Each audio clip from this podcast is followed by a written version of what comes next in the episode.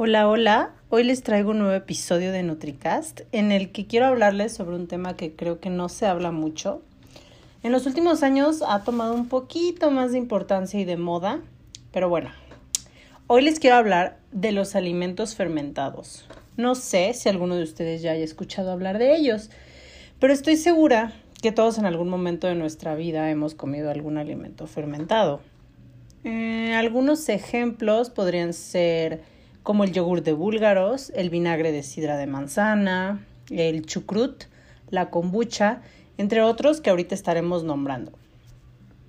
Y bueno, decidí hablarles de esto porque justamente es de lo que ahorita estoy aprendiendo mucho y me gustaría que este conocimiento esté al alcance de todos. Entonces, primero que nada, tenemos que saber que un producto fermentado es aquel que ha sido modificado o transformado mediante el crecimiento de microorganismos como bacterias, levaduras y mos. Estos alimentos fermentados no son nada nuevos.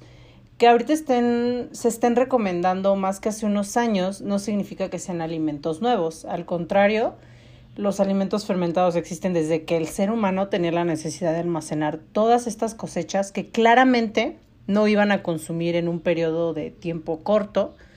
Entonces, pues por esta necesidad de almacenarlos y que no se desperdiciaran, echándose a perder, se tuvieron que buscar diferentes técnicas para conservarlos. Y es aquí donde se recurre a la fermentación, con el propósito de que los alimentos duraran más tiempo y se pudieran consumir después. Y bueno, entonces, ¿por qué son importantes estos alimentos? Cuando pasa este proceso de fermentación, los alimentos cambian su estructura química y por esto mismo adquieren diferentes propiedades, como por ejemplo, dentro de estos alimentos van a existir bacterias vivas y activas que serán benéficas en nuestro intestino. Va a cambiar también el sabor de ellos, su textura y también va a haber mayores concentraciones de componentes saludables que van a enriquecer a estos alimentos y a su vez se van a eliminar otros componentes que pudieran ser perjudiciales para la salud. Y esto por toda esta actividad de las bacterias que van a estar teniendo dentro del alimento. Ok, y lo más importante de todo es que se mejora la digestibilidad del alimento. Ya ven que yo siempre estoy duro y dale con que lo más importante es la digestión.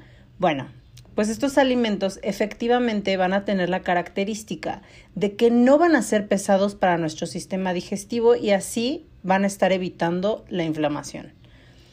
Algunos ejemplos de estas bacterias que se encuentran dentro de los alimentos son los lactobacilos, que son muy conocidos. Existen muchos otros, pero los lactobacilos son los más conocidos. Entonces, para ponerlos en contexto, solo les menciono ahorita estos.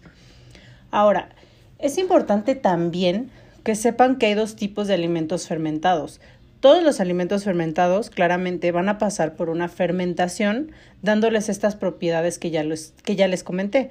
Sin embargo, en algunos alimentos fermentados como la kombucha comercial o el pan de masa madre, puede que ya no tengan la característica de tener estas bacterias vivas benéficas como les, les comenté, porque por ejemplo, en el caso de la kombucha, la mayoría de las kombuchas comerciales van a estar pasteurizadas y en esta pasteurización pues se van a morir estas bacterias. Y en el caso del pan de masa madre, por ejemplo, al momento que se hornea por la, por la temperatura alta, también van a desaparecer estas bacterias vivas. Pero aquí también es importante saber que a pesar que ya no tengan bacterias, van a conservar las características de tener una mayor concentración de vitaminas y minerales que se, se, formaron en este proceso de fermentación y van a seguir siendo alimentos con una mejor digestibilidad. A esta parte de las bacterias vivas es a lo que se le llama probióticos, por lo, por lo que, como ya les comenté, en los alimentos que ya no están estas bacterias, ya no son alimentos con probióticos, pero siguen siendo buenos, como ya les comenté. Y ahora, aquí es importante también decir que, por ejemplo, que ha habido mucha controversia entre que si el vinagre de manzana ayuda a bajar de peso o no. De hecho, en uno de los episodios anteriores del podcast, yo les comenté que ningún alimento te va a hacer bajar de peso por sí solo. O sea, no es como que te lo comes Y en este caso, te tomas el vinagre y la grasa se va a quemar solita, o sea, claro que no. Pero, pero, en complemento con una buena alimentación, se ha demostrado que ayuda tanto en nuestra digestión, así como también a que la insulina funcione correctamente en nuestro cuerpo. Entonces, bueno, hablando un poquito más a nivel del intestino y de la salud intestinal, intestinal, perdón, en la actualidad hay muchísimos padecimientos como la colitis, el síndrome de intestino irritable o el famoso intestino permeable, que es cuando no se pueden absorber bien los nutrientes de los alimentos que nos estamos comiendo. Y esto es porque pues nuestra barrera intestinal se va a encontrar dañada. Y al estar dañada, esto significa que no está bloqueando la entrada a nuestra sangre de cosas que no deberían de estar entrando. Y de ahí se desencadenan diferentes procesos inflamatorios para el cuerpo. Y entonces, como consecuencia, pues ya saben, empiezan enfermedades como la diabetes o incluso las enfermedades autoinmunes como el lupus, etc. Y aquí ya es cuando se empieza a hablar un poquito de mecanismos, de bioquímica, que no voy a extenderme en eso, pero sí lo comento para que entiendan por qué es importante tener nuestra microbiota equilibrada. La microbiota, como ya les había comentado, es toda esta población de bacterias, parásitos, levaduras e incluso virus que se encuentran en nuestros intestinos y cada una de estas bacterias, que existen miles, por cierto, van a tener diferentes funciones. Ok. Entonces, volviendo a los alimentos fermentados, es importante decir que es algo que se sigue estudiando mucho. Actualmente se estudia mucho sobre la microbiota, los alimentos fermentados, sobre la digestión, su relación con el sistema inmunológico, pero todo lo que se ha investigado hasta ahora apunta a que los alimentos fermentados tienen muchos beneficios. Y no les voy a nombrar ahorita todos los alimentos y los beneficios de cada uno de ellos, porque pues hay muchísimos. Les nombraré varios para que vean e incluso para que se fijen si en algún momento los han consumido. Por ejemplo, el kefir de yogur de búlgaros, la kombucha, el agua de tíbicos, el chucrut, el kimchi, el tempe, miso, el vinagre de sidra de manzana, incluso el tepache, el vino, el pan de masa madre, etc. Como les comenté, algunos van a ser probióticos, otros no, va a depender del proceso de cada uno. Ahora, algunos de estos alimentos tienen nombres raros que quizás nunca hayan escuchado y entonces me van a decir, ¿y dónde consigo eso? Bueno, primero que nada, los alimentos fermentados, no todos, pero muchos los podemos tener en casa. Por ejemplo, yo tengo búlgaros que hacen kefir. También hago chucrut a veces, también mi mamá, mis tías y mi abuela han tenido tíbicos. Y también regularmente en casa tengo los tengo los que no requieren cuidados o preparación, por ejemplo, a veces compro kombucha, a veces compro pan de masa madre y tengo siempre igual vinagre de manzana. Y por ejemplo, en el caso de los búlgaros o de los tíbicos, claramente van a necesitar cuidados y van a necesitar que se les dedique tiempo porque pues hay que estarles cambiando el agua, a los búlgaros hay que estarles cambiando la leche para que sigan vivos y si no, pues se mueren. Entonces, pues tenemos que estarlos alimentando. Igual, em, en el caso del chucrut, para los que no saben qué es el chucrut, es col fermentada. Mm, la preparación no es tan fácil.